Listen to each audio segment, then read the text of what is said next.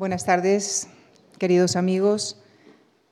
Se cierra hoy esta sesión de nombres de Latinoamérica dedicada al escritor uruguayo Juan Carlos Onetti.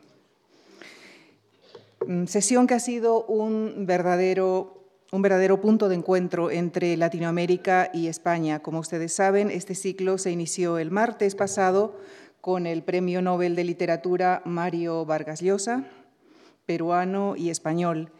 Y la sesión de esta tarde contará con la participación del de, mm, actor nacido en Valladolid, Emilio Gutiérrez Cava, y del escritor y periodista canario, adjunto a la dirección del País, quien justamente hoy está publicando un nuevo libro, Todo, Toda la vida preguntando, con prólogo de, de, Mario Vargas Llosa, y quien ya tuvo la generosidad de ser también protagonista de la sesión del martes pasado. Junto a ellos, esta tarde, el pianista argentino Juan Esteban Cuachi. A todos ellos y a ustedes, señoras y señores, el inmenso agradecimiento de la Fundación Juan Marc. Cuando hablamos de Emilio Gutiérrez Cava, hablamos de uno de los actores más importantes del teatro español, con una significativa presencia también en el cine y en la televisión. Es imposible detallar toda su trayectoria, todos los galardones que ha recibido. Simplemente menciono algunos de ellos, como el Goya como mejor actor de reparto en dos ocasiones, el Max al mejor actor, el premio Ceres 2013. Recibió además el Ondas y el premio de la Academia de Televisión. El pianista Juan Esteban Cuachi es también compositor con una amplia experiencia que ha recogido en una docena de trabajos discográficos. En 2014 fue nombrado personalidad destacada de la cultura de la ciudad de Buenos Aires. Les dejo con Emilio Gutiérrez Cava, Juan Cruz, Juan Esteban Cuachi y, por supuesto, con los cuentos de Juan Carlos Onetti. Muchas gracias.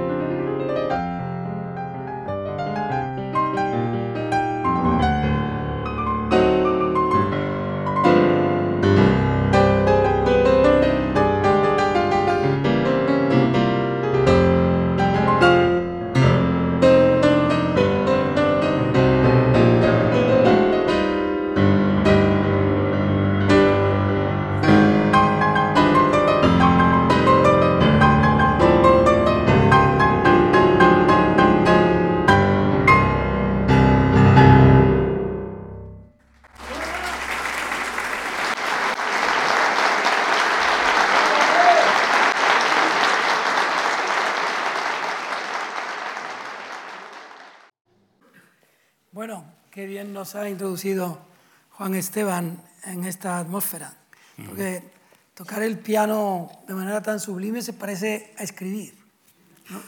Pues debe ser, yo no he tenido la suerte de tocar el piano así ni de escribir como tú. Bueno, bueno, yo... No, escribir como Netti.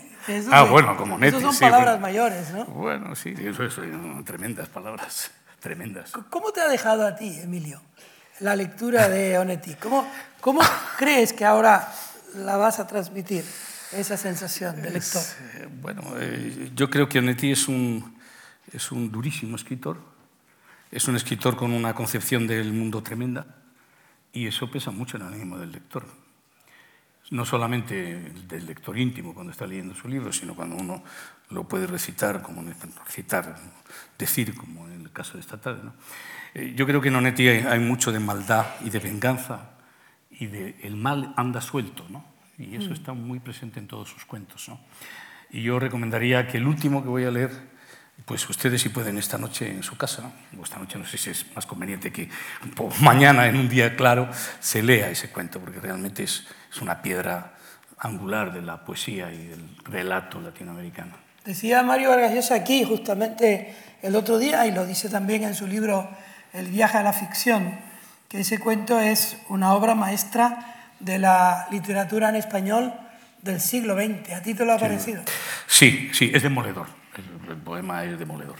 Eh, lo he dejado con muy buen criterio por tu parte para último lugar, porque realmente hay que cargar las pilas bien y tener la voz muy caliente para decir estas terribles cosas que dice Onetti en este cuento.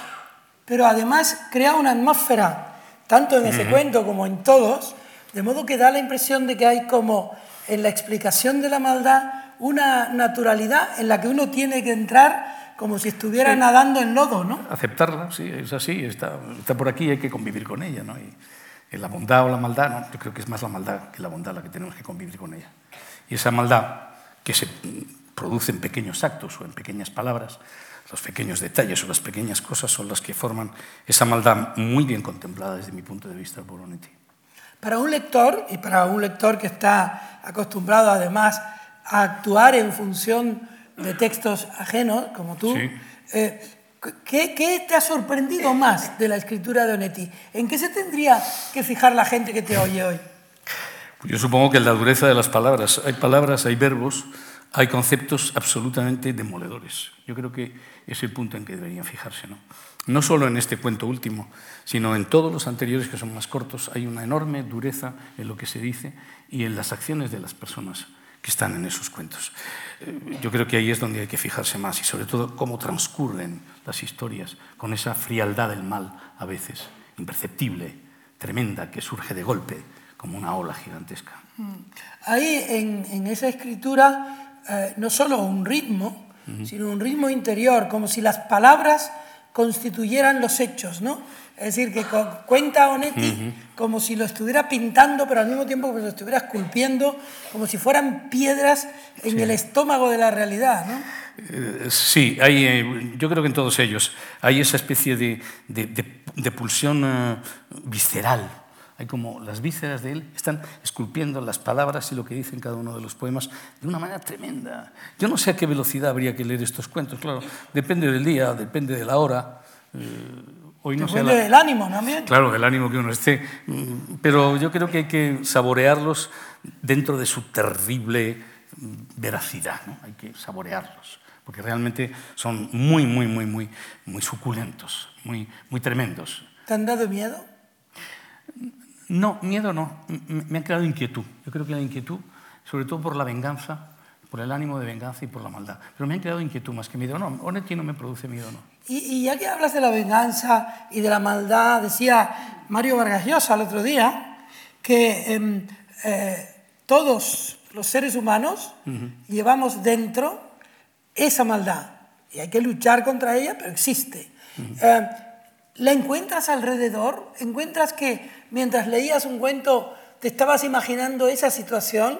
en la vida real? Desasosiego, sí, un desasosiego que se puede producir en cualquier momento. En la vida real pueden surgir cosas que de pronto no te imaginas que te puedan pasar en diez minutos. Y eso sí que está plasmado en esos cuentos. Ese desasosiego por lo que te rodea, por lo imprevisto de lo que te rodea, por la, el poco control que tienes sobre las cosas, por la, la estupidez a veces de las cosas. ¿no? Y yo creo que eso está muy bien relatado en todos estos cuentos, que han seguido un orden cronológico y que naturalmente yo creo que marcan también un poco la época del autor, las épocas que va en su vida. A pesar, a pesar del drama, Emilio, lo que es cierto es que eh, Onetti, que ha pasado a la historia, creo que falsamente, por ser un hombre osco, que era un tipo que se reía hasta de su sombra, eh, también hay humor y distanciamiento, como digo. ¿no? Sin duda, en alguno de ellos lo hay, lo hay. Y lo hay en cada uno de ellos y uno va diseccionando el, el cuento. ¿no? Eh, yo creo que estos cuentos son entrar en un túnel en el que poco a poco la vista de uno se va acostumbrando a las cosas. Y en ese túnel hay muchas cosas. No es un túnel totalmente oscuro, sino que es un túnel con una luz tenue y uno se va acostumbrando a ver formas que la primera vez que lees o la segunda no te das cuenta de ellas. En el caso de Onetti puede ser el túnel, uh, digo, la luz que le puso Dolly allí, el balcón que le puso en la Avenida América, o bien la luz de la mesa de noche con la que leía por la, por la noche novelas policíacas hasta hartarse. ¿no? Eh, eh, tal vez hay algo de policíaco también en, en, cómo va planteando los tiempos. Es muy inquietante. Insisto. ¿Cómo lo has elegido? ¿Cómo has elegido los cuentos? Los cuentos los he elegido, bueno, básicamente eh, los primeros son cuentos cortos en relación al último, que es el que más abarca, y los he elegido por la crudeza de lo que van contando. El primero que voy a leer es El Cerdito, es un cuento duro, ya sabremos por qué se llama El Cerdito. El segundo también habla de un animal, que es el gato. El tercero es eh, Luna Llena, durísimo cuento. Y el último de los cortos es Jabón. Y de ahí nos vamos realmente a, a la sal de los cuentos. A, el infierno tan el infierno tan temido. Sí. Ese bueno. infierno tan temido es el último, es el que cierra y es el gran cuento. El que, los he elegido por, en ese orden, bajando realmente de, de, de más cortos al, al más largo, con un buen criterio. Al principio yo había puesto el más largo al principio por aquello de vamos a quitarnos el primer toro, pero no. El toro grande hay que torearlo al final, al final, y decir ahora vamos a él. Muy bien. Con la ayuda de, de, Juan, Esteban. Juan Esteban. Oye, eh, es un placer uh, dejarte en el paraíso de leer Sí, esperando. Me dejas, me dejas, en el paraíso de leer, pero en el paraíso de la soledad del telatril, que es terrible. Bueno, Menos mal que tengo un compañero. Hombre, claro, él, él, sí que es solidario, porque es argentino. Sí, sí, no, no, no, sí, sí, sí. No, y además de eso, hace una gran compañía. Créeme que estar aquí solo bien, es tremendo. Bueno, gracias. Juan, y enhorabuena por, por acercarte a Onetti con esa inteligencia Muchas y esa gracias. voz. Gracias. Adelante, Juan. Chao. Muchas gracias.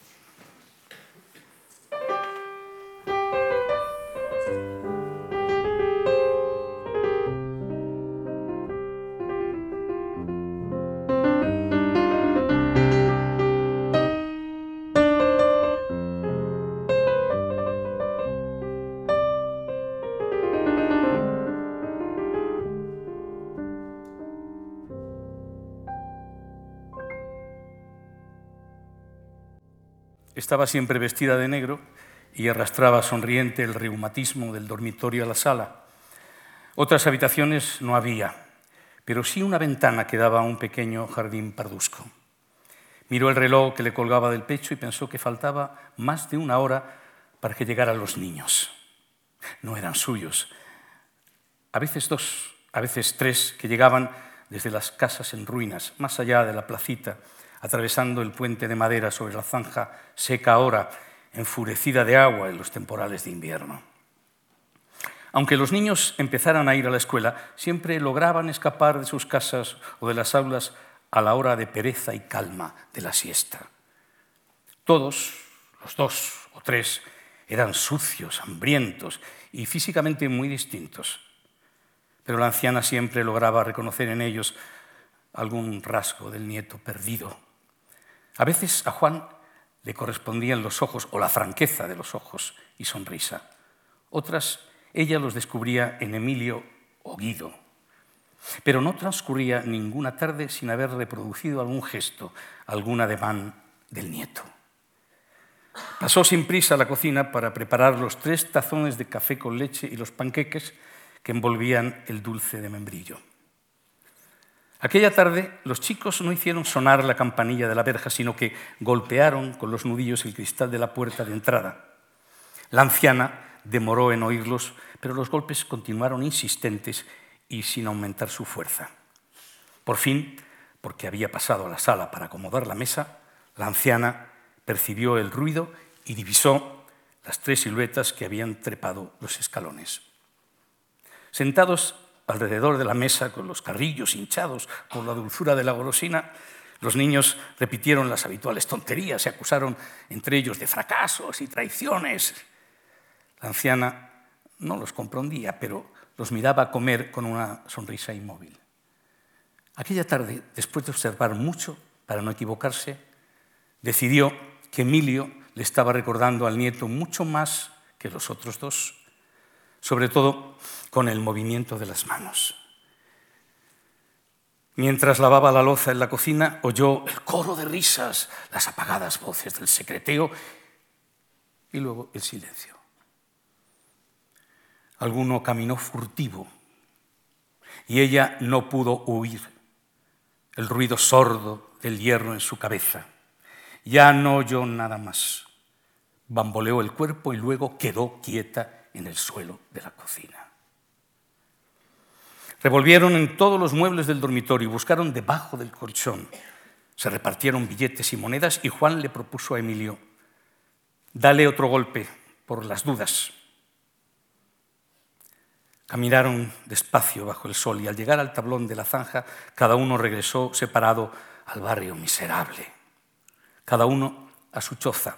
Y Guido, cuando estuvo en la suya, vacía como siempre en la tarde, Levantó ropas, chatarra, desperdicios del cajón que tenía junto al catre y extrajo la alcancía blanca y manchada para guardar su dinero, una alcancía de yeso en forma de cerdito con una ranura en el lomo.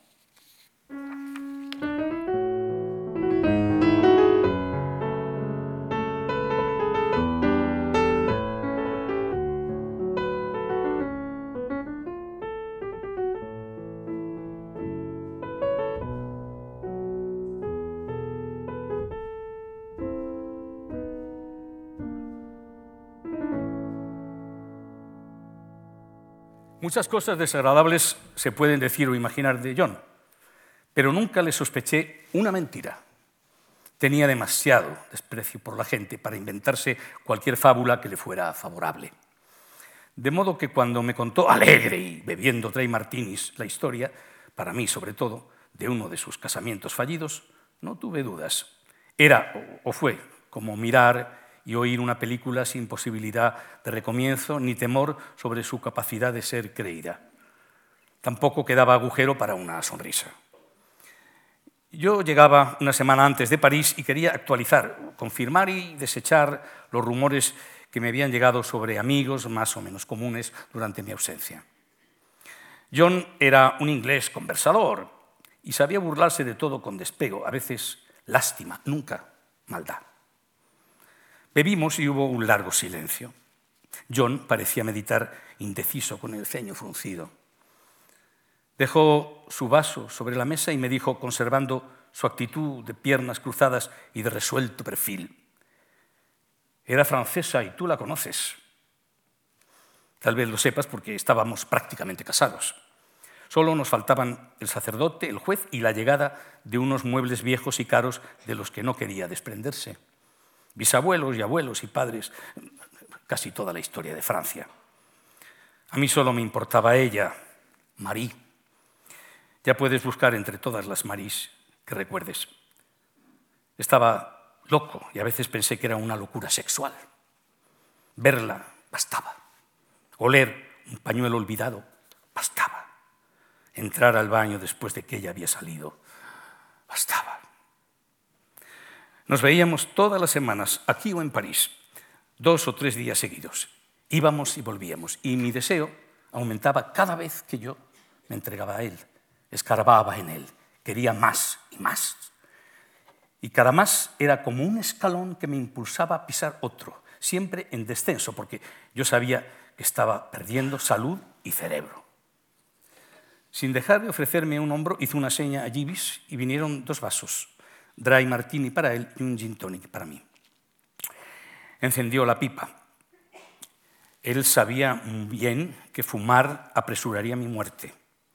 Y estuvo un rato pensando, casi sonriendo, con labios que no endulzaba la alegría. Como ocurre siempre en esta clase de cuentos, me mantuve en silencio, esperando. Fui recompensado. Johnny dijo, sin mirarme, al gato lo bauticé Edgar, y no porque fuera un gato negro con símbolos de horror blancos en su pecho. Una noche en que Marie, como estaba planeado, llegó al aeropuerto, la recibí, tomamos cócteles con la alegría de siempre, brindamos por la felicidad matrimonial. Esto no hace reír, pero es cómico. Fuimos a cenar y luego a mi departamento.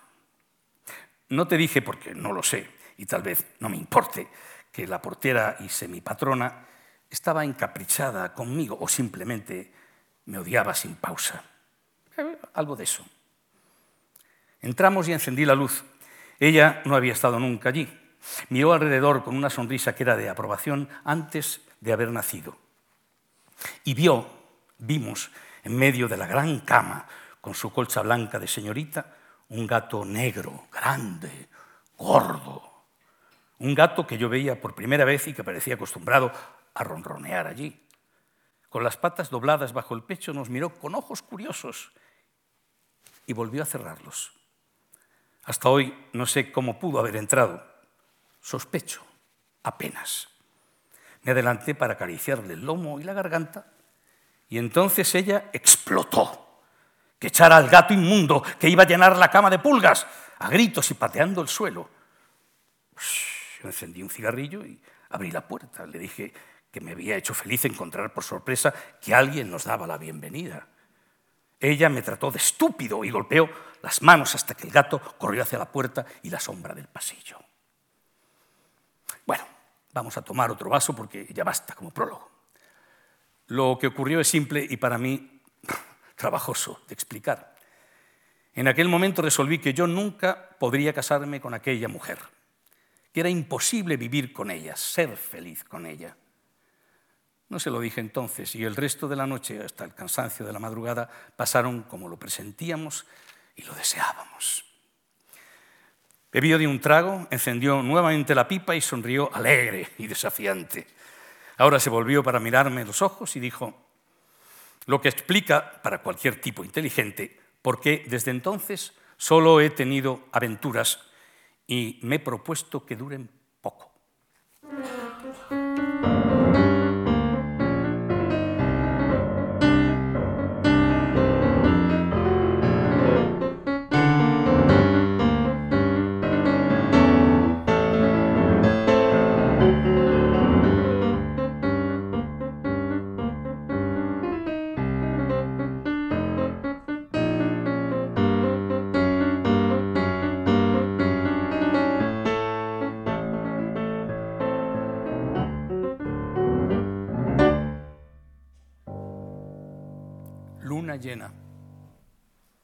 Se llamaba Carmencita y tendría 50 años a lo más.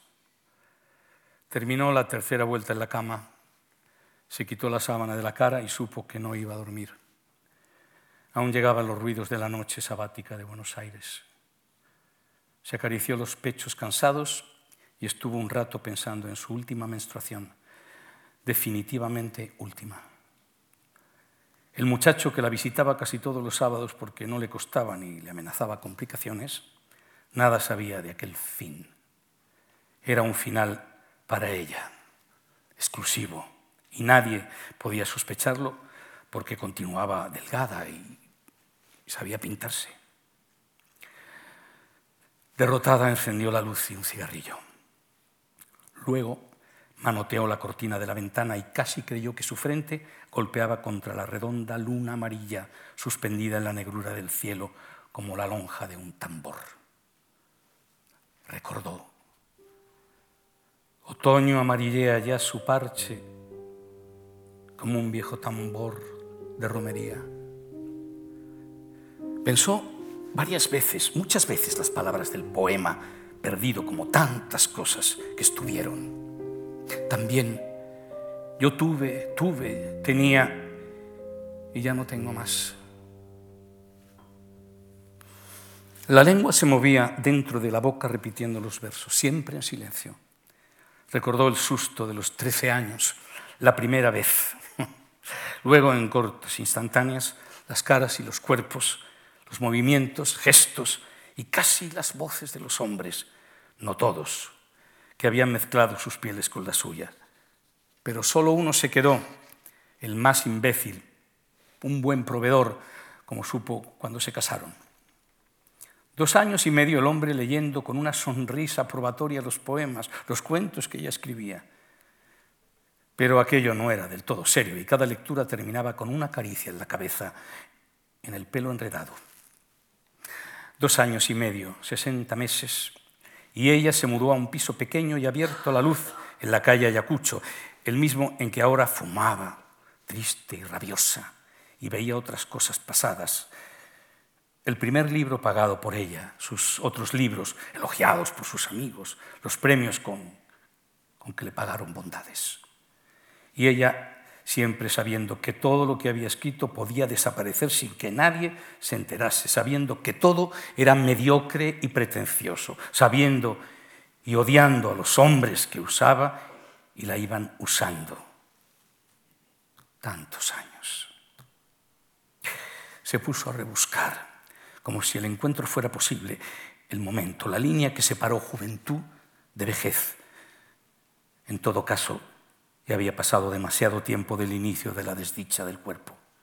Porque, aunque recordara permanentemente el anillo de arrugas que le marcaba el cuello, siempre cubierto con pañuelos de seda, brillantes, de colores rabiosos y adolescentes, ella se sentía aún joven, sana, y su cerebro estaba segura no había acompañado la desdicha del cuerpo, su espantable, voluntariosa, incontenible, innegable inclinación hacia la decadencia, el encogimiento y la muerte. También logró, y de esta fuente de venganza vivía, que un periódico, casi no leído, le permitiera dirigir un cuarto de página para hacer crítica literaria. Y como todos, casi todos los hombres que habían llegado y se habían ido pertenecían a la fauna intelectual y de vez en cuando publicaban libros, le era posible descargar allí su bilis y su risa de burla, tan cascada ahora, tan lejos de campanillas y cascabeles. Oyó la sirena de un coche policial que se alejaba del barrio norte y el golpe de una portezuela de automóvil. Alguna que vuelve de una cama, pensó sin dolor. Recordó su conversación con Mario el pasado verano en la arena de una playa escondida, casi privada, en Mar del Plata. Era ella hablando mientras la mano de Mario jugaba con la arena. Ella decía, qué injusto es Dios o la naturaleza que hace ridícula a una mujer de 50 años liada con un muchacho de 20 y si es al revés, todo el mundo lo encuentra normal. Al clarear la madrugada, apagó el último cigarrillo y estuvo buscando en los cajones de la mesita hasta encontrar las pastillas anticonceptivas y el tubo de somníferos. Levantó la persiana y tiró hacia la suave luz de la mañana las píldoras tan innecesarias desde tiempo atrás. Tragó los somníferos con la ayuda de Jerez tomado de la botella. Lo que restaba de la noche, la negrura rodeándola, tratando de convencerla, de una necesidad de descenso, hundimiento lento y sin tropiezos. Se revelaba sin fuerzas y lograba verse en el centro de una kermese de pueblo, donde el vino dorado solo daba alegría y nadie estaba embriagado, y el círculo de bailarines giraba entrando en las canciones, envolviéndose con ellas, el que había sido suyo, con un vestido rameado, moviéndose sin cansancio, feliz sin presentimientos de arrugas ni dolores suaves en las articulaciones. Tan limpia, tan tensa la piel de su cara rosa ahora por el cansancio feliz y un clavel en el peinado, un clavel en el pecho, un clavel en la boca. Tan feliz, tan temerosa de dejar de serlo, que manoteó en la sombra para atrapar más somníferos, más jerez. Y entonces no quiso volver la dicha de su danza, sin pausa, a la luz de los farolillos, de las velas cubiertas por cilindros arrugados de papeles coloreados, un azul, un verde, un rojo. Y la succión de la cama se redobló sabia y sin violencia y dueña y esclava de la negrura aceptó hundirse, respirando por última vez el desvaído olor a lavanda de la sábana que le cubría el mentón.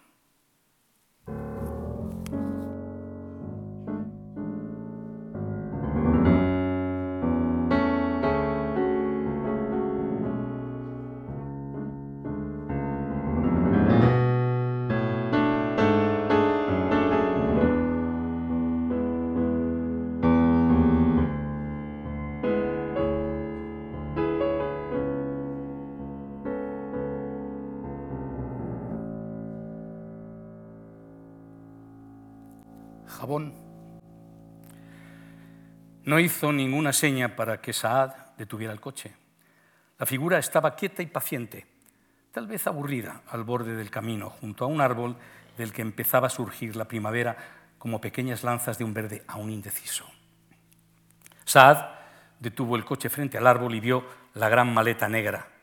Vio que la persona que le sonrió tenía una cabeza de mujer, joven, extraordinariamente hermosa un suéter rojo que cubría el pecho sin la menor sospecha de senos, un pecho liso de varón, pantalones negros que no insinuaban el bulto del sexo.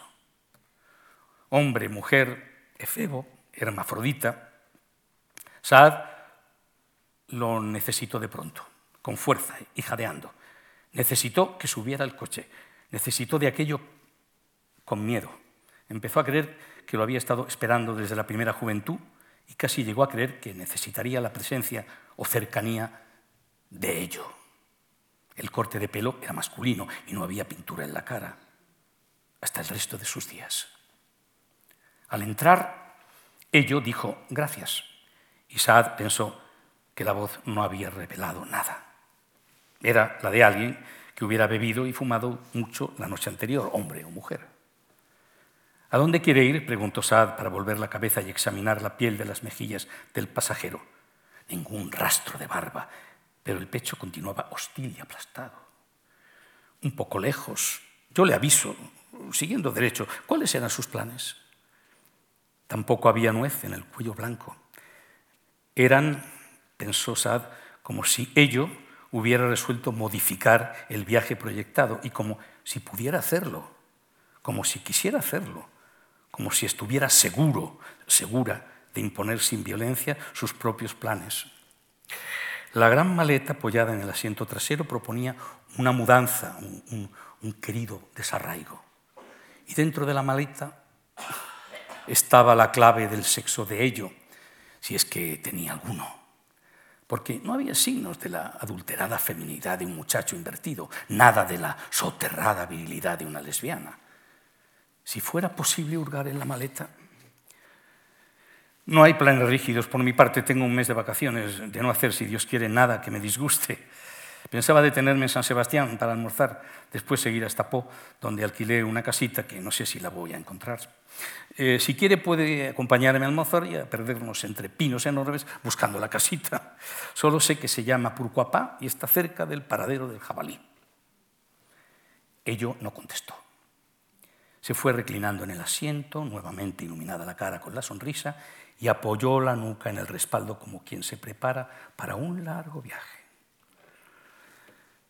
A los pocos días, el deseo de Saad fue creciendo y tuvo momentos de silencio y de escondido dolor junto a la querida, la plácida presencia de ello. Porque aquella criatura adorada le ofrecía o apenas insinuaba su doble cara, sus dos cuerpos, y muy pronto el hombre sintió el impulso angustioso de avanzar y oprimir, indiferente a que sus imaginados abrazos rodearan un cuerpo de mujer o de hombre. Pero quería saber. Y cuando ello bajaba con la cesta de compras por el caminito sinuoso e impuesto a los grandes espacios de césped verde, por la insistencia de tantos pasos perdidos, Entraba como ladrón en el dormitorio del monstruo ansiado y escrutaba la cama, las dos mesas, los pequeños frascos de medicina.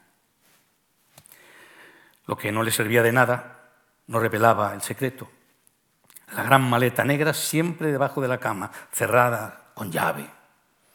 Y cuando él tomaba sol con shorts y el pecho desnudo, ello se acurrucaba, pantalón negro y suéter rojo, en la sombra del alero de la casita, o bajo los grandes árboles para sonreír en paz a la belleza de las construcciones blancas distribuidas sin orden por las pequeñas y suaves colinas. Tuvo la esperanza absurda en la que creyó por un tiempo de que iba a matar la duda entrando al cuarto de baño cuando ello terminaba de bañarse bajo la ducha. Pero solamente husmeando encontró el perfume del jabón de pino que ello había hecho espumear en su cuerpo, en su pecho, en la entrepierna que desvelaba el misterio, siempre solo y sellado para él. Hasta que casi de un día al otro, Saad comenzó a aceptar, a desear, más que la posesión física de ello, la permanencia del secreto, de la duda. Y ahora vigilaba celoso a ello con miedo de que una imprudencia, una frase, revelara la verdad, por cuya ignorancia gozaba ahora en seguir sufriendo. Veía a ello trepar el sendero, ágil y rápido, un poco inclinado el cuerpo por el peso de la cesta. Sintió frío y vejez.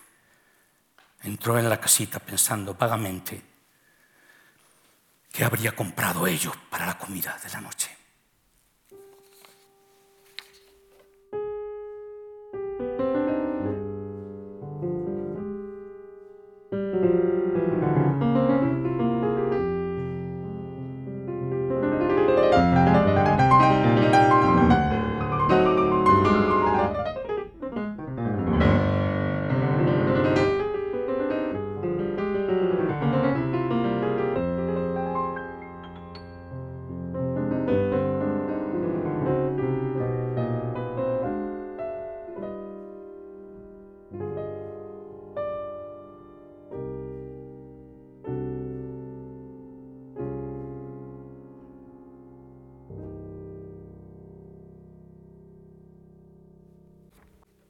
Infierno tan temido, 1957.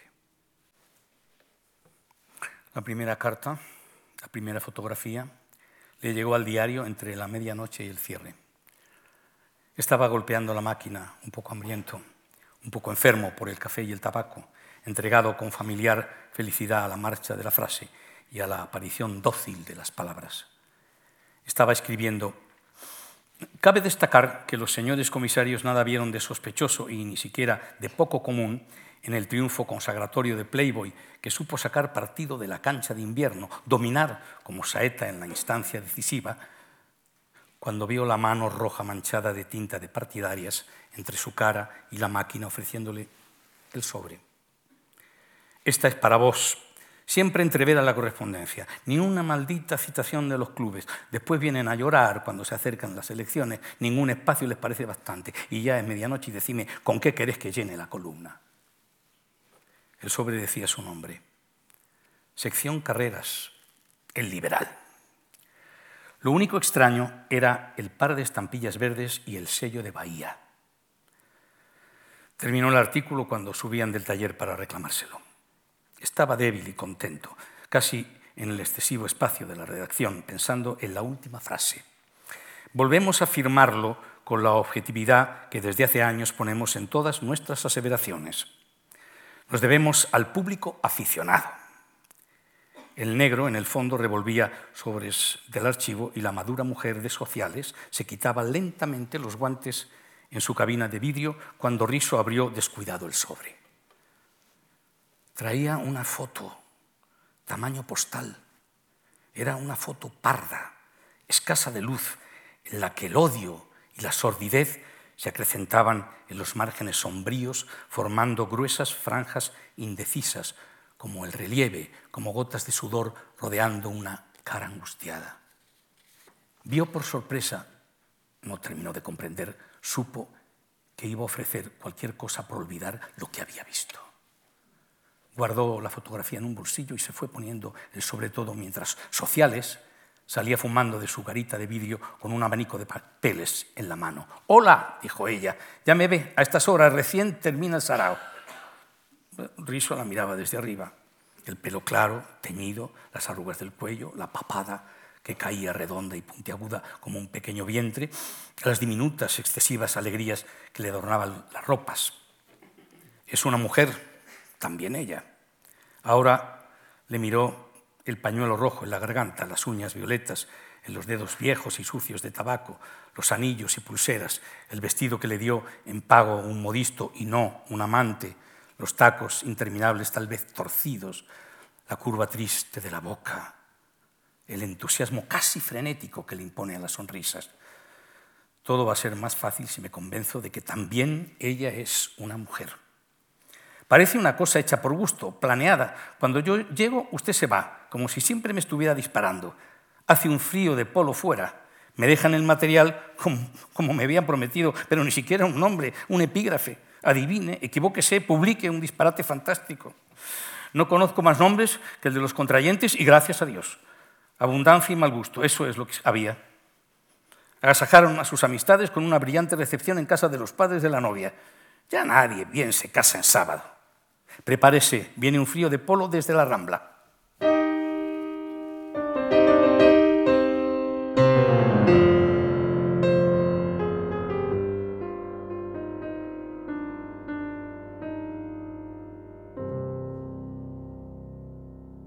Cuando Riso se casó con Gracia César, nos unimos todos en el silencio suprimidos los vaticinios pesimistas. Por aquel tiempo, ella estaba mirando a los habitantes de Santa María desde las carteleras del sótano, cooperativa teatral desde las paredes hechas vetustas por el final del otoño, intacta a veces con bigotes de lápiz o desgarrada por uñas rencorosas, por las primeras lluvias, otras. Volvía a medias la cabeza para mirar la calle, alterna, un poco desafiante, un poco ilusionada por la esperanza de convencer y ser comprendida. Delatada por el brillo sobre los lacrimales que había impuesto la ampliación fotográfica de Estudios Orlov, había también en su cara la farsa de amor por la totalidad de la vida, cubriendo la busca resuelta y exclusiva de la dicha. Lo cual estaba bien, debe haber pensado él, era deseable y necesario, coincidía con el resultado de la multiplicación de los meses de viudez de riso por la suma de innumerables madrugadas idénticas de sábado en que había estado repitiendo con acierto actitudes corteses de espera y familiaridad en el prostíbulo de la costa. Un brillo, el de los ojos del afiche, se vinculaba con la frustrada destreza con que él volvía a hacerle el nudo a la siempre flamante y triste corbata de luto frente al espejo ovalado y móvil del dormitorio del prostíbulo. Se casaron y Riso creyó que bastaba conseguir viviendo como siempre, pero dedicándole a ella, sin pensarlo, sin pensar casi en ella, la furia de su cuerpo, la enloquecida necesidad de absolutos que lo poseía durante las noches alargadas. Ella imaginó en Riso un puente, una salida, un principio. Había atravesado Virgen dos noviazgos, un director, un actor, tal vez porque para ella el teatro era un oficio además de un juego y pensaba que el amor debía nacer y conservarse aparte, no contaminado por lo que se hace para ganar dinero y olvido. Con uno y otro estuvo condenada a sentir en las citas, en las plazas, la rambla o el café, la fatiga de los ensayos, el esfuerzo de adecuación, la vigilancia de la voz y de las manos. Presentía su propia cara siempre un segundo antes de cualquier expresión, como si pudiera mirarla o palpársela. Actuaba animosa e incrédula, medía sin remedio su farsa y la del otro, el sudor y el polvo del teatro que los cubrían inseparables, signos de la edad. Cuando llegó la segunda fotografía, desde Asunción y con un hombre visiblemente distinto, Riso temió sobre todo no ser capaz de soportar un sentimiento desconocido que no era ni odio ni dolor, que moriría con él sin nombre, que se emparentaba con la injusticia y la fatalidad, con el primer miedo del primer hombre sobre la tierra, con el nihilismo y el principio de la fe. La segunda fotografía le fue entregada por policiales un miércoles de noche. Los jueves eran los días en que podía disponer de su hija hasta las 10 de la mañana, hasta las 10 de la noche. Decidió romper el sobre sin abrirlo, lo guardó y recién en la mañana del jueves, mientras su hija lo esperaba en la sala de la pensión, se permitió una rápida mirada a la cartulina antes de romperla sobre el Battercloss. También aquí el hombre estaba de espaldas. Pero había mirado muchas veces la foto de Brasil.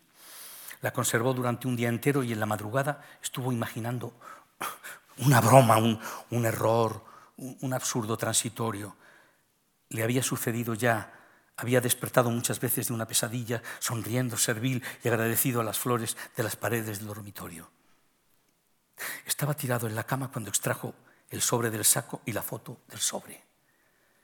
Bueno, dijo en voz alta, está bien, es cierto y es así, no tiene ninguna importancia, aunque no lo viera, sabría qué sucede. Al sacar la fotografía con el disparador automático, al revelarla en el cuarto oscurecido, bajo el brillo rojo y alentador de la lámpara, es probable que ella haya previsto esta reacción de riso, este desafío, esta negativa a liberarse en el furor. Había previsto también, o apenas deseado, con pocas mal conocidas esperanzas, que él desenterrara de la evidente ofensa, de la indignidad asombrosa, un mensaje de amor. Volvió a protegerse antes de mirar Estoy solo y me estoy muriendo de frío en una pensión de la calle Piedras en Santa María, en cualquier madrugada, solo y arrepentido de mi soledad, como si lo hubiera buscado, orgulloso, como si lo hubiera merecido. En la fotografía la mujer sin cabeza clavaba ostentosamente los talones en un borde de diván, aguardaba la impaciencia del hombre oscuro, agigantado por el inimitable primer plano estaría segura de que no era necesario mostrar la cara para ser reconocida.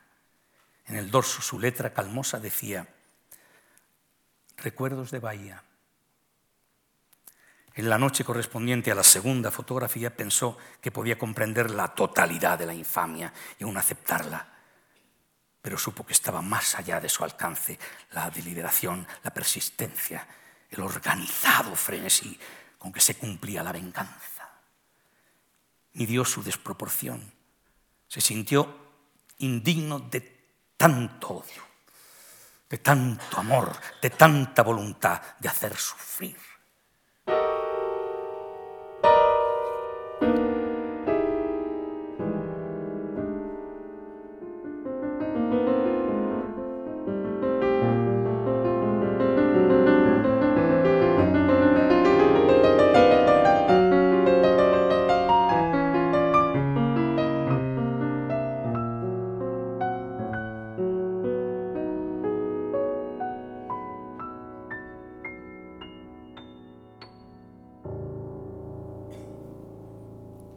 Gracia conoció a Riso, pudo suponer muchas cosas actuales y futuras.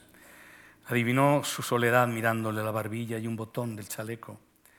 Adivinó que estaba amargado y no vencido y que necesitaba un desquite y no quería enterarse. Durante muchos domingos le estuvo mirando en la plaza antes de la función con cuidadoso cálculo, la cara osca y apasionada, el sombrero pringoso abandonado en la cabeza el gran cuerpo indolente que él empezaba a dejar engordar. Pensó en el amor la primera vez que estuvieron solos, o en el deseo, o en el deseo de atenuar con su mano la tristeza del pómulo y la mejilla del hombre. También pensó en la ciudad, en que la única sabiduría posible era la de resignarse a tiempo. Tenía 20 años y Riso 40. Se puso a creer en él descubrió intensidades de la curiosidad. Se dijo que solo se vive de veras cuando cada día rinde su sorpresa. Durante las primeras semanas se encerraba para reírse a solas, se impuso adoraciones fetichistas, aprendió a distinguir los estados de ánimo por los olores, se fue orientando para descubrir qué había detrás de la voz, de los silencios, de los gustos y de las actitudes del cuerpo del hombre. Amó a la hija de Riso y le modificó la cara, exaltando los parecidos con el padre. No dejó el teatro porque el municipio acababa de subvencionarlo y ahora tenía ella en el sótano un sueldo seguro, un mundo separado de su casa, de su dormitorio, del hombre frenético e indestructible. No buscaba alejarse de la lujuria, quería descansar y olvidarla, permitir que la lujuria descansara y olvidara hacía planes y los cumplía. Estaba segura de la infinitud del universo del amor, segura de que cada noche les ofrecería un asombro distinto y recién creado. Todo, insistía Riso, absolutamente todo puede sucedernos y vamos a estar siempre contentos y queriéndonos todo, ya sea que invente Dios o inventamos nosotros. En realidad nunca había tenido antes una mujer y creía fabricar lo que ahora le estaban imponiendo.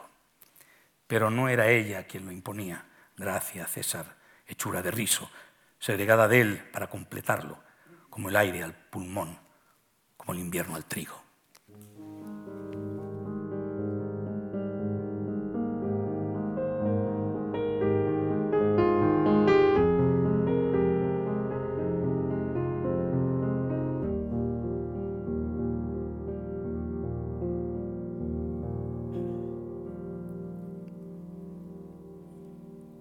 La tercera foto demoró tres semanas. Venía también de Paraguay y no le llegó al diario, sino a la pensión, y se la trajo la mucama al final de una tarde en que él despertaba de un sueño en que le había sido aconsejado defenderse del pavor y de la demencia, conservando toda futura fotografía en la cartera y hacerla anecdótica, impersonal, inofensiva, mediante un centenar de distraídas miradas diarias. La mucama golpeó la puerta y él vio colgar el sobre de las tablillas de la persiana. Comenzó a percibir cómo destilaba en la penumbra, en el aire sucio, su condición nociva, su vibrátil amenaza. Lo estuvo mirando desde la cama como a un insecto, como a un animal venenoso que se aplastara a la espera del descuido, del error propicio. En la tercera fotografía, ella estaba sola empujando con su blancura las sombras de una habitación mal iluminada, con la cabeza dolorosamente echada hacia atrás, hacia la cámara, cubiertos a medias los hombros por el negro pelo suelto, robusta y cuadrúpeda. Tan inconfundible ahora como si se hubiera hecho fotografiar en cualquier estudio y hubiera posado con la más tierna, significativa y oblicua de sus sonrisas. Solo tenía ahora Riso una lástima irremediable por ella, por él, por todos los amantes que habían amado en el mundo, por la verdad y el error de sus creencias, por el simple absurdo del amor y por el complejo absurdo del amor creado por los hombres. Pero también rompió esta fotografía y supo que le sería imposible mirar otra y seguir viviendo. Pero en el plano mágico en que habían empezado a entenderse y a dialogar, Gracia estaba obligada a enterarse de que él iba a romper las fotos apenas llegaran cada vez con menos curiosidad, con menor remordimiento. En el plano mágico, todos los groseros o tímidos hombres urgentes no eran más que obstáculos, ineludibles postergaciones del acto ritual de elegir en la calle, en el restaurante o en el café al más crédulo o inexperto, al que podía prestarse sin sospecha y con un cómico orgullo a la exposición frente a la cámara y al disparador, al menos desagradable entre los que pudieran creerse aquella memorizada argumentación de viajante de comercio. Es que nunca tuve un hombre así, tan único, tan distinto, y nunca sé, metida en esta vida de teatro, dónde estaré mañana y si volveré a verte. Quiero por lo menos mirarte en una fotografía cuando estemos lejos y te extrañe. Y después de la casi siempre fácil convicción, pesando en riso o dejando de pensar para mañana, cumpliendo el deber que se había impuesto, disponía las luces, preparaba la cámara y encendía al hombre. Si pensaba en riso, evocaba un suceso antiguo, volvía a reprocharle no haberle pegado, haberla apartado para siempre con un insulto desvaído, una sonrisa inteligente, un comentario que la mezclaba a ella con todas las demás mujeres y sin comprender, demostrando a pesar de noches y frases que no había comprendido nunca. Sin exceso de esperanzas, trajinaba sudorosa por la siempre sórdida y calurosa habitación del hotel, midiendo distancias y luces, corrigiendo la posición del cuerpo embarado del hombre, obligando con cualquier recurso, señuelo, mentira crapulosa, a que se dirigiera hacia ella la cara cínica y desconfiada del hombre de turno. Trataba de sonreír y de tentar, remedaba los chasquidos cariñosos que se hacen a los recién nacidos, calculando el paso de los segundos, calculando al mismo tiempo la intensidad con que la foto aludiría a su amor con riso. Pero como nunca pudo saber esto, como incluso ignoraba si las fotografías llegaban o no a manos de riso, comenzó a intensificar las evidencias de las fotos y las convirtió en documentos que muy poco tenían que ver con ellos, riso y gracia. Llegó a permitir y ordenar que las caras adelgazadas por el deseo, estupidizadas por el viejo sueño masculino de la posesión, enfrentaran el agujero de la cámara con una dura sonrisa, con una avergonzada insolencia. Consideró necesario dejarse resbalar de espaldas e introducirse en la fotografía, hacer que su cabeza, su corta nariz, sus grandes ojos impávidos descendieran desde la nada del más allá de la foto para integrar la suciedad del mundo, la torpe, errónea visión fotográfica, las sátiras del amor que se había jurado mandar regularmente Santa María. Pero su verdadero error fue cambiar las direcciones de los sobres.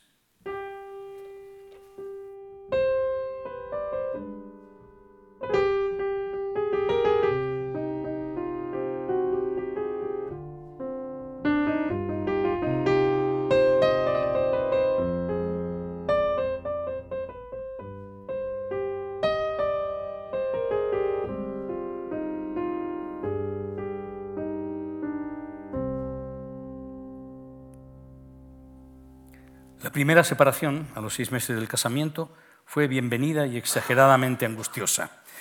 El sótano, ahora Teatro Municipal de Santa María, subió hasta el Rosario. Ella reiteró allí el mismo viejo juego alucinante de ser una actriz entre actores, de creer en lo que sucedía en el escenario. El público se entusiasmaba, aplaudía o se dejaba arrastrar. Puntualmente se imprimían programas y críticas, y la gente aceptaba el juego y lo prolongaba hasta el fin de la noche, hablando de lo que había visto y oído, y pagado para ver y oír, conversando con cierta desesperación, con cierto acicateado entusiasmo de actuaciones, decorados, parlamentos y tramas.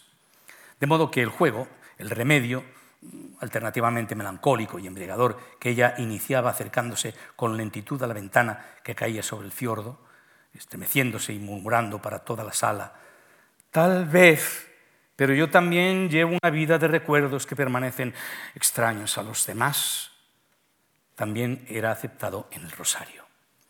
Siempre caían naipes en respuesta al que ella arrojaba, el juego se formalizaba y ya era imposible distraerse y mirarlo de afuera. La primera separación duró exactamente 52 días y Riso trató de copiar en ellos la vida que había llevado con gracia César durante los seis meses de matrimonio. Ir a la misma hora al mismo café, al mismo restaurante, ver los mismos amigos, repetir en la rambla silencios y soledades, caminar de regreso a la pensión sufriendo obcecado las anticipaciones del encuentro, removiendo en la frente y en la boca imágenes excesivas que nacían de recuerdos perfeccionados o de ambiciones irrealizables. Eran diez o doce cuadras, ahora solo y más lento, a través de noches molestadas por vientos tibios y helados, sobre el filo inquieto que separaba a la primavera del invierno. Le sirvieron para medir su necesidad y su desamparo, para saber que la locura que compartían tenía por lo menos la grandeza de carecer de futuro, de no ser medio para nada. En cuanto a ella, había creído que Riso daba un lema al amor común cuando susurraba tendido con fresco asombro, abrumado. Todo puede suceder y vamos a estar siempre felices y queriéndonos. Ya la frase no era un juicio, una opinión, no expresaba un deseo. Les era dictada o impuesta, era una comprobación, una verdad vieja. Nada de lo que ellos hicieran o pensaran podría debilitar la locura, el amor sin salidas ni alteraciones. Todas las posibilidades humanas podían ser utilizadas y todo estaba condenado a servir de alimento. Creyó que fuera de ellos, fuera de la habitación, se extendía un muro desprovisto de sentido, habitado por seres que no importaban, poblado por hechos sin valor. Así que solo pensó en Riso, en ellos, cuando el hombre empezó a esperarla en la puerta del teatro, cuando la invitó y la condujo, cuando ella mismo se fue quitando la ropa. Era la última semana en el Rosario y ella consideró inútil hablar de aquello en las cartas a Riso, porque el suceso no estaba separado de ellos y a la vez nada tenía que ver con ellos. Porque ella había actuado como un animal curioso y lúcido, con cierta lástima por el hombre, con cierto desdén por la pobreza de lo que estaba agregando a su amor por Riso. Y cuando volvió a Santa María, prefirió esperar hasta una víspera de jueves, porque los jueves Riso no iba a diario hasta una noche sin tiempo, hasta una madrugada idéntica a las 25 que llevaban vividas. Lo empezó a contar antes de desvestirse, con el orgullo y la ternura de haber inventado simplemente una nueva caricia. Apoyado en la mesa, en mangas de camisa, él cerró los ojos y sonrió. Después la hizo desnudar y le pidió que repitiera la historia ahora de pie, moviéndose descalza sobre la alfombra y casi sin desplazarse de frente y de perfil, dándole la espalda y balanceando el cuerpo mientras lo apoyaba en una pierna y otra. A veces ella veía la cara larga y sudorosa de riso, el cuerpo pesado apoyándose en la mesa, protegiendo con los hombros el vaso de vino, y a veces solo los imaginaba distraída por el afán de fidelidad en el relato, por la alegría de revivir aquella peculiar intensidad de amor que había sentido por riso en el rosario, junto a un hombre de rostro olvidado, junto a nadie, junto a riso. Bueno, ahora te vestís otra vez, dijo él con la misma voz asombrada y ronca que había repetido que todo era posible, que todo sería para ellos. Ella le examinó la sonrisa y volvió a ponerse las ropas. Durante un rato estuvieron los dos mirando los dibujos del mantel, las manchas, el cenicero con el pájaro de pico quebrado. Después, él terminó de vestirse y se fue. Dedicó su jueves, su día libre, a conversar con el doctor Iñazú, convencerlo de la urgencia del divorcio, a burlarse por anticipado de las entrevistas de reconciliación. Hubo después un tiempo largo y malsano en el que Riso quería volver a tenerla y odiaba simultáneamente la pena y el asco de todo imaginable reencuentro.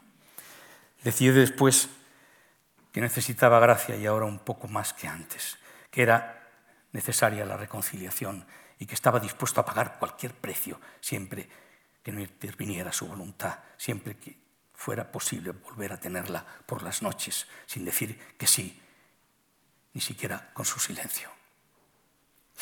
Volvió a dedicar los jueves a pasear con su hija y a escuchar la lista de predicciones cumplidas que repetía la abuela en las sobremesas. Tuvo de gracia noticias cautelosas y vagas.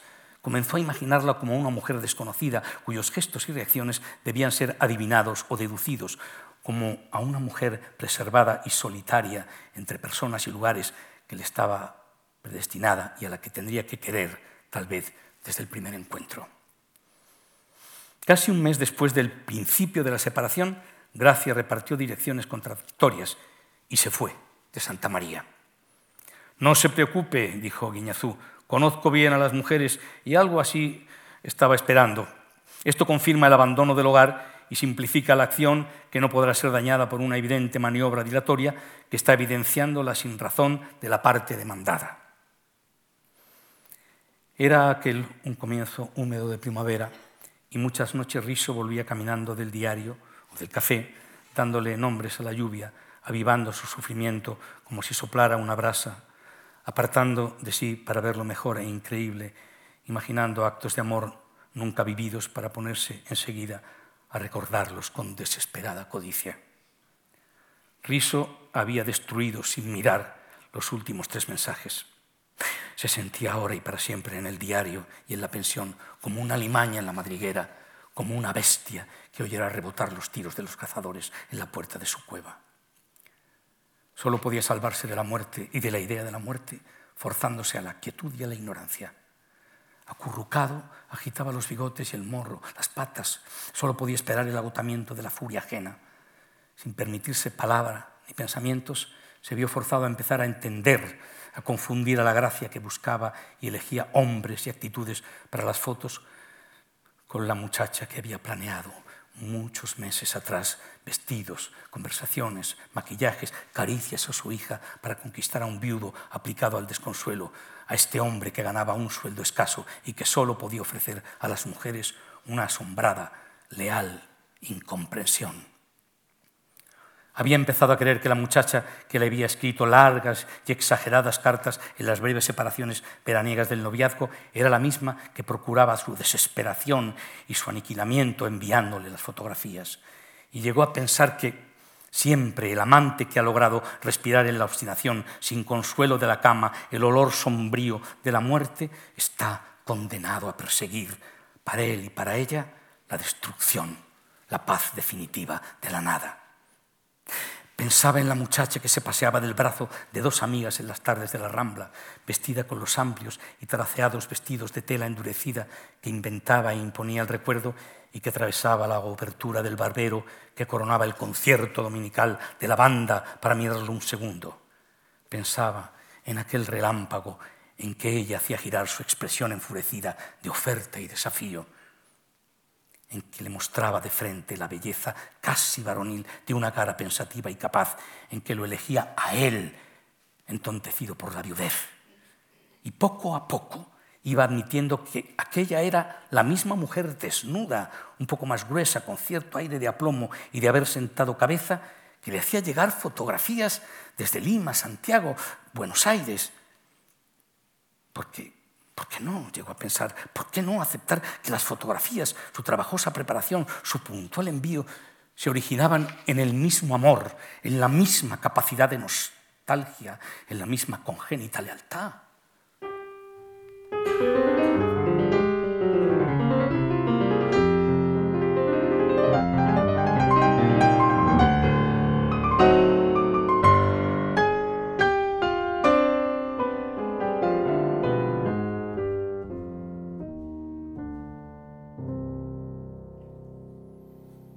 La próxima fotografía le llegó desde Montevideo, ni al diario ni a la pensión, y no llegó a verla. Salía una noche del liberal cuando escuchó la renguera del viejo Lanza persiguiéndole en los escalones, la tos estremecida a su espalda, la inocente y tramposa frase del prólogo. Fueron a comer al Baviera y Riso pudo haber jurado después haber estado sabiendo que el hombre descuidado, barbudo, enfermo, que metía y sacaba en la sobremesa un cigarrillo humedecido de la boca hundida, que no quería mirarle los ojos, que recitaba comentarios obvios sobre las noticias que UP había hecho llegar al diario durante la jornada, estaba impregnado de gracia o del frenético aroma absurdo que destila el amor. De hombre a hombre, dijo Lanza con resignación, o de viejo que no tiene más felicidad en la vida que la discutible de seguir viviendo. De un viejo a usted. Y yo no sé, porque nunca se sabe quién es usted. Sé de algunos hechos y he oído comentarios pero ya no tengo interés en perder el tiempo creyendo o dudando. Da lo mismo. Cada mañana compruebo que sigo vivo, sin amargura y sin dar las gracias. Arrastro por Santa María y por la redacción una pierna enferma y arteriosclerosis. Me acuerdo de España. Corrijo las pruebas. Escribo y a veces hablo demasiado, como esta noche. Recibí una sucia fotografía y no es posible dudar sobre quién la mandó. Tampoco puedo adivinar por qué me dijeron a mí. Al dorso dice, para ser donada a la colección Riso o cosa parecida. Me llegó el sábado y estuve dos días pensando si dársela o no. Llegué a creer que lo mejor era decírselo porque mandarme eso a mí es locura sin atenuantes y tal vez a usted le haga bien saber que está loca. Ahora está usted enterado, solo le pido permiso para romper la fotografía sin mostrársela. Riso dijo que sí, y aquella noche, mirando hasta la mañana la luz del farol de la calle en el techo del cuarto, comprendió que la segunda desgracia, la venganza, era esencialmente menos grave que la primera, la traición, pero también mucho menos soportable. Sentía su largo cuerpo expuesto como un nervio al dolor del aire, sin amparo, sin poder inventar un alivio. La cuarta fotografía, no dirigida a él, la tiró sobre la mesa la abuela de la niña el jueves siguiente. La niña se había ido a dormir y la foto estaba nuevamente dentro del sobre. Cayó entre el sifón y la dulcera, largo, atravesado y teñido por el reflejo de una botella, mostrando entusiastas letras en tinta azul. Comprenderás que después de esto, tartamudeó la abuela, revolvía el café y miraba la cara de Riso, buscándole en el perfil el secreto de la universal inmundicia, la causa de la muerte de su hija, la explicación de tantas cosas que ella había sospechado sin coraje para creérselas. Comprenderás, repitió con furia, con voz cómica y envejecida.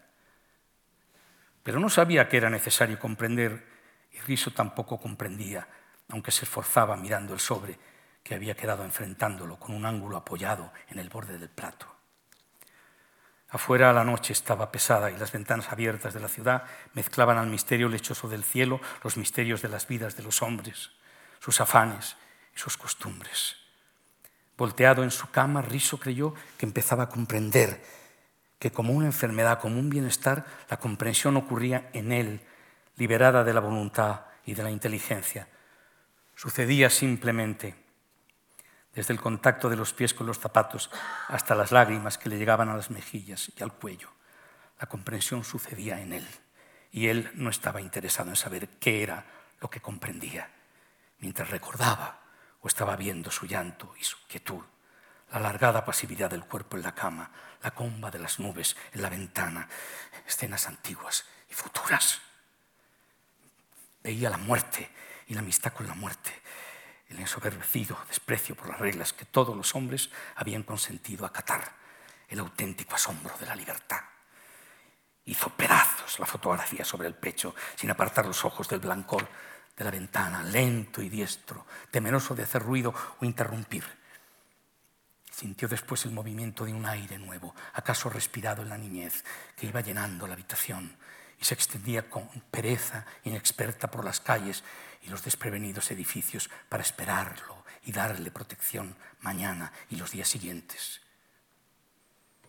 Estuvo conociendo hasta la madrugada como a ciudades que le habían parecido inalcanzables, el desinterés, la dicha sin causa, la aceptación de la soledad.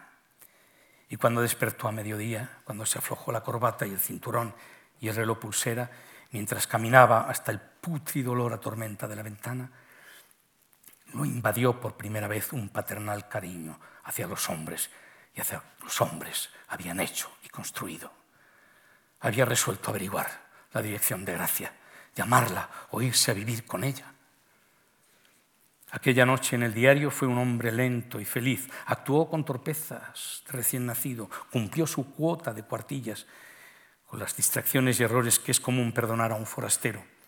La gran noticia era la imposibilidad de que Ribereña corriera en San Isidro, porque estamos en condiciones de informar que el crédito de Stun, el Gorrión, amaneció hoy manifestando dolencias en uno de los remos delanteros evidenciando inflamación a la cuerda, lo que dice a las claras de la identidad del mal que lo aqueja.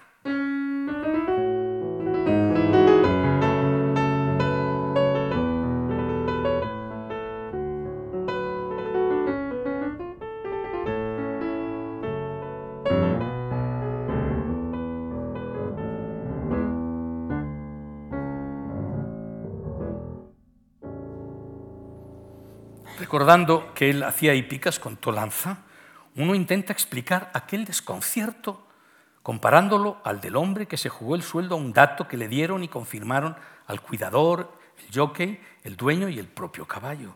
Porque aunque tenía, según se sabrá, los más excelentes motivos para estar sufriendo y tragarse sin más todos los sellos de somníferos de todas las boticas de Santa María, lo que me estuvo mostrando media hora antes de hacerlo no fue otra cosa que el razonamiento y la actitud de un hombre estafado, un hombre que había estado seguro y a salvo y que ya no lo está y no logra explicarse cómo pudo ser, qué error de cálculo produjo el desmoronamiento, porque en ningún momento Llamó yegua a la yegua que estuvo repartiendo las soeces fotografías por toda la ciudad y ni siquiera aceptó caminar por el puente que yo le tendía, insinuando, sin creerla, la posibilidad de que la yegua, en cueros y alzada, como prefirió divulgarse, o mimando en el escenario los problemas ováricos de otras yeguas hechas famosas por el Teatro Universal, la posibilidad de que estuviera loca de atar. Nada. Él se había equivocado y no al casarse con ella, sino en otro momento que no quiso nombrar. La culpa era de él. Y nuestra entrevista fue increíble y espantosa, porque ya me había dicho que iba a matarse y ya me había convencido de que era inútil y también grotesco y otra vez inútil argumentar para salvarlo. Y hablaba fríamente conmigo, sin aceptar mis ruegos de que se emborrachara Se había equivocado, insistía. Él y no la maldita arrastrada que le mandó la fotografía a la pequeña al colegio de hermanas, tal vez pensando que abriría el sobre la hermana superiora, acaso deseando que el sobre llegara intacto hasta las manos de la hija de Riso, segura esta vez de acertar en lo que Riso tenía de veras vulnerable.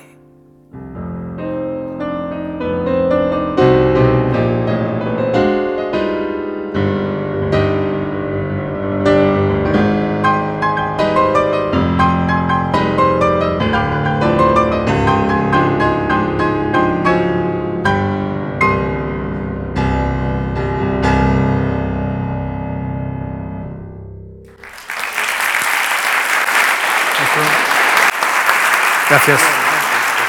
Muchas gracias. Gracias. Gracias. Gracias. Gracias. Gracias.